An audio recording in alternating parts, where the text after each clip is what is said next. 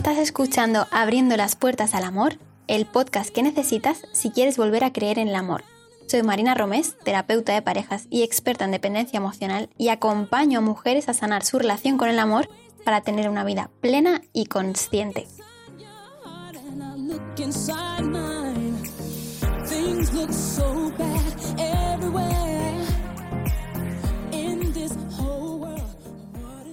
Hola, ¿cómo estás? Como siempre espero que hayas tenido una semana fabulosa.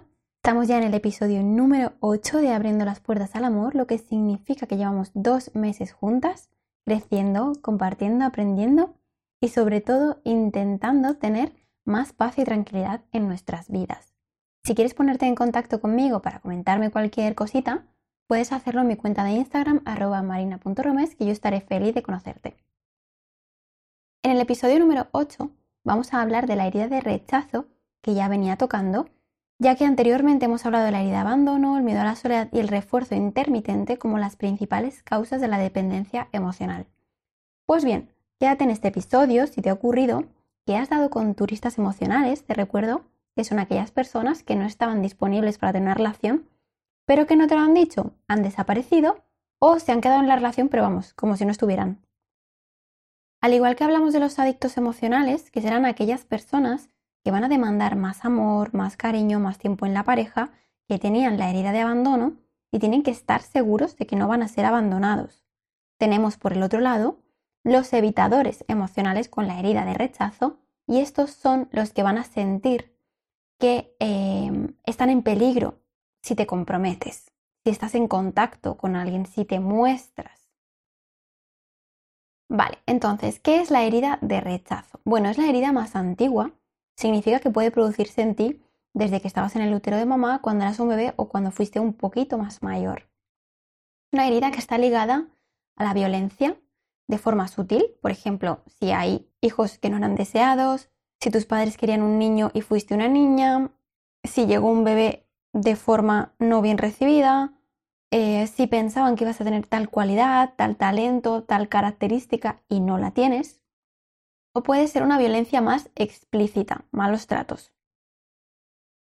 Si esto te ha ocurrido, tendrás pensamientos del tipo, sería más fácil si no estuviera, me siento invisible, siento que no me ven, me siento anulada. Al final, debajo de todo esto hay una creencia muy profunda que es no tengo derecho a existir. ¿Qué va a ocurrir en nuestra vida si portamos esta herida o otra? Pues lo que vas a estar haciendo es proyectar eso que pasó en tu infancia constantemente en nuestro presente y según vas avanzando en tu vida como si realmente este evento acabase de pasar. Recuerda que una herida se produce porque en nuestra infancia ocurrió algo que nos dejó congeladas, que no supimos reaccionar.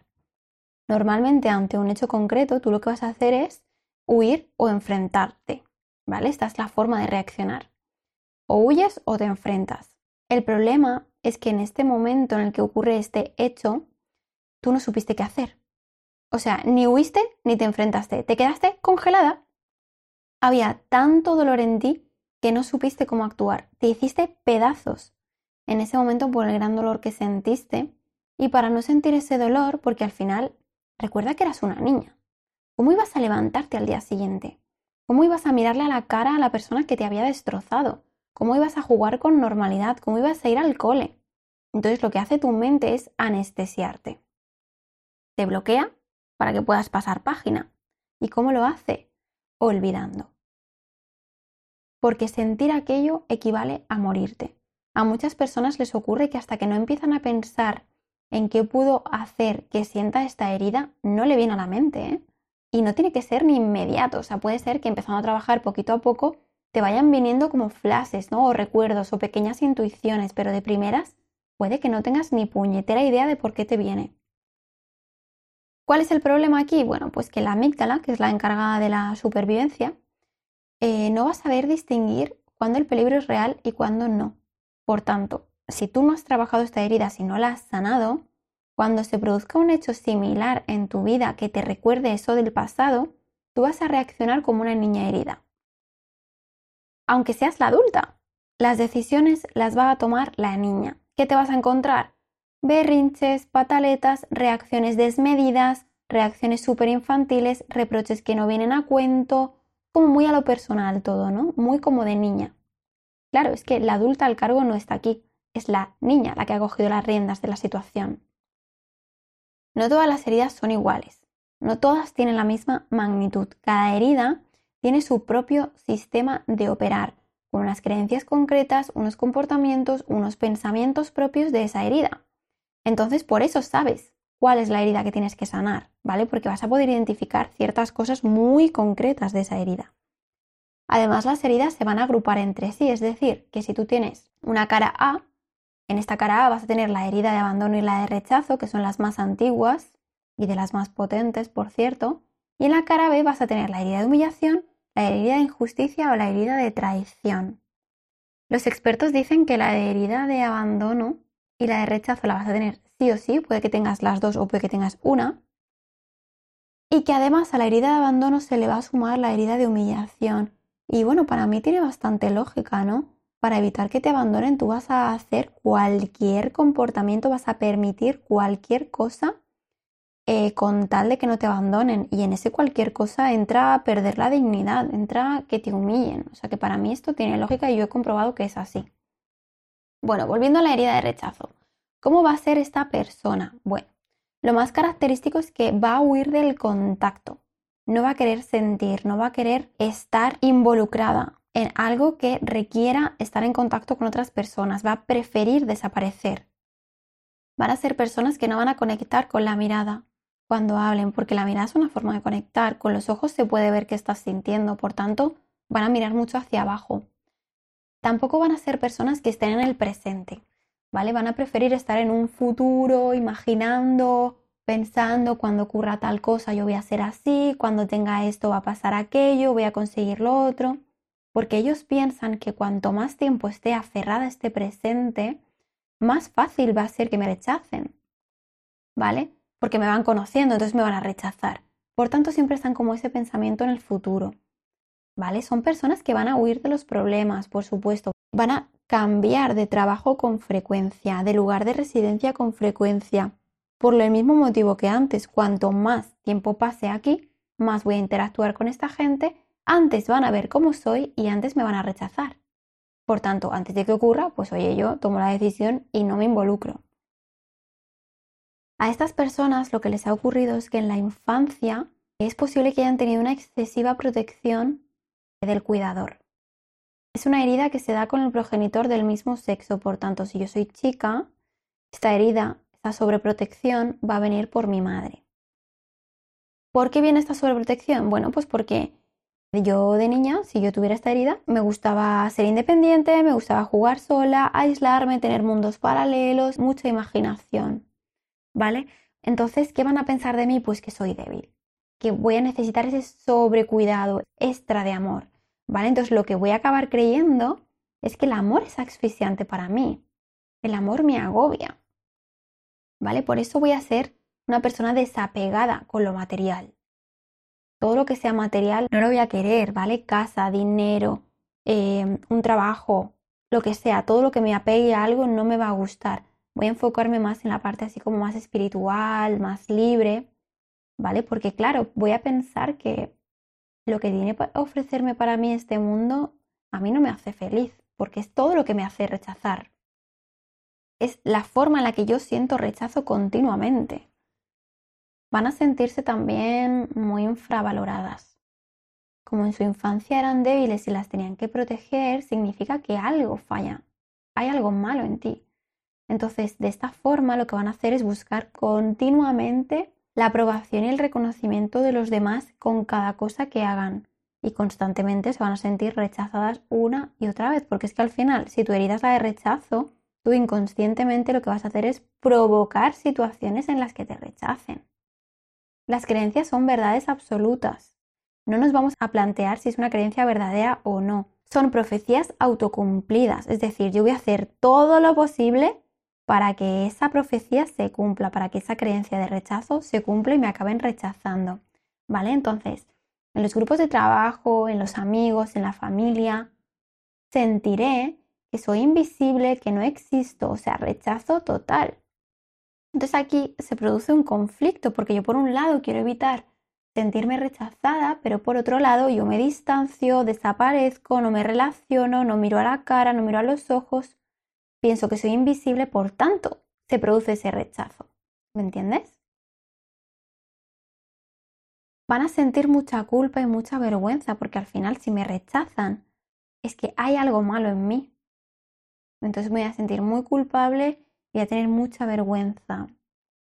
Por supuesto, claro, van a boicotear sus relaciones de pareja, porque estas personas van a sentir que no son aceptadas en la sociedad. ¿Vale? Entonces van a huir, van a desaparecer. Por supuesto, esto va a hacer que fastidies la relación, ¿no? Acuérdate de ese adicto emocional y ese evitador, pues esta es la parte del evitador. También va a pasar que como no van a sentirse libres de expresar sus opiniones por miedo a ese rechazo, porque si digo esto me van a rechazar, lo que van a hacer es callarse todo lo que piensan. Cuando tú te callas, cuando tú no expresas eh, tus opiniones, tus límites, no pones esos límites, al final vas a bloquear mucho las emociones del enfado, porque enfadarse significa que yo estoy defendiendo lo mío. Eh, además, claro, al ser invisible lo que voy a hacer es alimentar esa invisibilidad. ¿Cómo lo hago? Pues estando callada, siendo personas muy tímidas, queriendo pasar desapercibidas, llegando a la última clase, por ejemplo, a la última de las reuniones, vistiendo de manera muy sobria, con muy poco maquillaje, cosas nada destacables. Yo no quiero que me vean, no quiero llamar la atención, porque si llamo la atención me van a rechazar. También van a ser personas que, claro, por ese enfado que tienen hacia sí mismas de no poder expresar lo que sienten, van a tener muchísima queja hacia los demás y un juicio muy, muy alto. Y es que al final, si yo te juzgo, te voy a caer mal. Pero por otro lado, al juzgarte lo que hago es poner como una barrera contigo, evitar entrar en contacto contigo y a la vez estoy reafirmando mi verdad absoluta de que me tienes que rechazar. A las personas con esta herida les va a pasar que van a estar todo el tiempo conociendo personas emocionalmente no disponibles, los turistas emocionales que hablábamos, ¿no? Porque les tienen que rechazar, tienen que cumplir esa creencia. Pero claro, ¿quién es la primera que se rechaza? Aquí lo dejo. Fíjate que va a ocurrir exactamente esto. Vas a conocer a una persona. Al principio todo va a ser perfecto, las conversaciones geniales, os vais a divertir, os vais a gustar. Y va a ser todo fabuloso hasta que llega la primera cita os acostáis y al día siguiente el tipo ha desaparecido. ¿Y tú qué vas a pensar? Madre mía, ¿qué es lo que he hecho? Madre mía, ¿qué es lo que he dicho? Tan mala soy, tan fea soy. ¿Cuánto he hecho para que esto ocurra? Así una y otra vez, acuérdate de la culpa y la vergüenza que yo te decía, aquí lo tienes súper reflejado. Al comienzo te decía que es una herida vinculada a la violencia puede ser sutil o muy explícita. Cuando hablamos de violencia explícita, lo que te decía era que se pueden dar malos tratos en tu infancia o que incluso hayas sido testigo de ello. No hace falta que sea contra ti, pero simplemente con ser testigo ya está ocurriendo. Posiblemente has pasado una adolescencia con mucho miedo cuando llegase mamá o papá a casa, ¿no? Y al final lo que pensaste es que estabas mejor sola. Entonces, ¿para qué te vas a vincular? Por ello, la máscara con la que opera esta persona es la del huidizo. Le va a costar mucho tener éxito, le va a costar muchísimo sobresalir en algo, porque eso significa apegarse. Y no quiere apegarse a nada. ¿Vale? Entonces, por ejemplo, estas personas van a decir, oye, yo prefiero estar de alquiler en mi casa, no comprarme la casa, porque así si todo va mal, yo recojo la maleta y me voy. O sea, no hay nada que me retenga también van a ser muy perfeccionistas. Porque si falla o hace algo mal, le estás dando un motivo a la otra persona para que te haga daño, para que te rechace. Por tanto, va a tener un nivel de autoexigencia muy, muy importante. No pueden equivocarse. Porque tienen que estar todo el tiempo validados y reconocidos por los demás. Cada cosa que hacen, reconocida y validada, ¿vale? Para comprobar que les sigo gustando, que todavía no me está rechazando, que todavía estoy a la vista de la persona. Las creencias nucleares que te vas a encontrar aquí son las de no soy suficiente, no soy digna de amor, no merezco vivir, no soy aceptada, ¿vale? Por esto es mejor pasar de callada por la vida. Van a tener muchísimo miedo a vivir, van a preferir ser invisibles. Por eso no pueden tener relaciones de amistad o les va a costar muchísimo tener una relación de amistad, de pareja, de convivencia, porque va a preferir estar sola y lejos de la gente para no consentir ese rechazo continuo. A mí la verdad es que me llama la atención tanto que esta persona con esta herida del evitador emocional acabe con una persona que tiene la herida de abandono, ¿no? O sea, qué fuerte. Una persona con la herida de abandono que está todo el tiempo tirando de él hacia la relación, para que se involucre más, para que esté más presente, más tiempo juntos, más proyectos, más convivencia, más, más, más. Y la otra persona lo que hace es, Dios mío, me quiero morir, o sea, esto me está asfixiando, ¿qué le está recordando? La sobreprotección de, de mamá o de papá, ¿no? O sea, fíjate cómo estamos proyectando el pasado en nuestro presente y todo es un auto boicot y todo es un rechazo continuo. ¡Wow! Me flipa. Para terminar, bueno, ¿qué hago con todo esto una vez que me he identificado? Yo siempre te digo que lo primero es que tomes conciencia, que aceptes.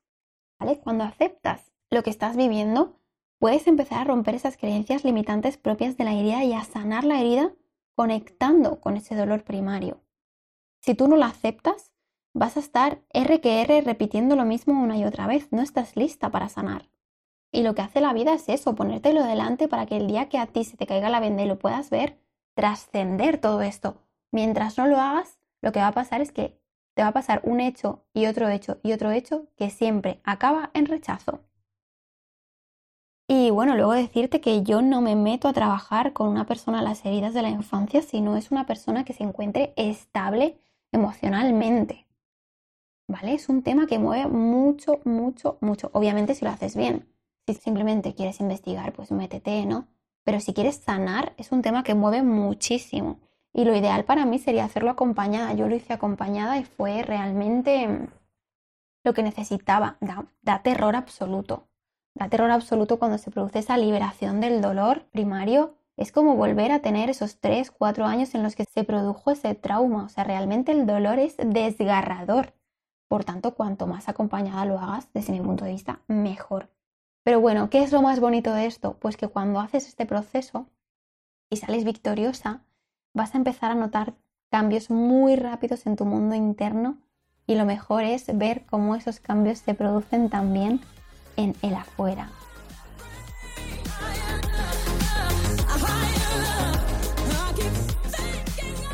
Muchas gracias por haber escuchado este episodio. Te mando un beso enorme y nos vemos en el próximo. Recuerda, Hoy estás más cerca de un amor extraordinario.